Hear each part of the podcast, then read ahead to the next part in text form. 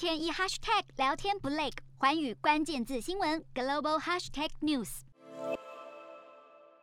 士兵带着物资进入亚速钢铁厂地下碉堡，狭小的房间内挂满衣物，还躲着很多妇女和孩童，吃喝拉撒睡只能在这拥挤的空间内解决。俄罗斯声称解放马利坡后，仍有乌军坚守在最后据点亚速钢铁厂，而且碉堡内还有好几百名避难平民。妇女们抱着蹒跚学步的孩子，悲叹几乎要弹尽粮绝。其实钢铁厂外的疏散行动也没有顺利进行，整个马利坡四处狼烟，民众带着仅有家当走在街上，都得小心天外随时飞来的炸弹。马利坡官员就表示，本来要在二十三号中午撤离约两百人，但在俄军的狂轰之下，只能作罢。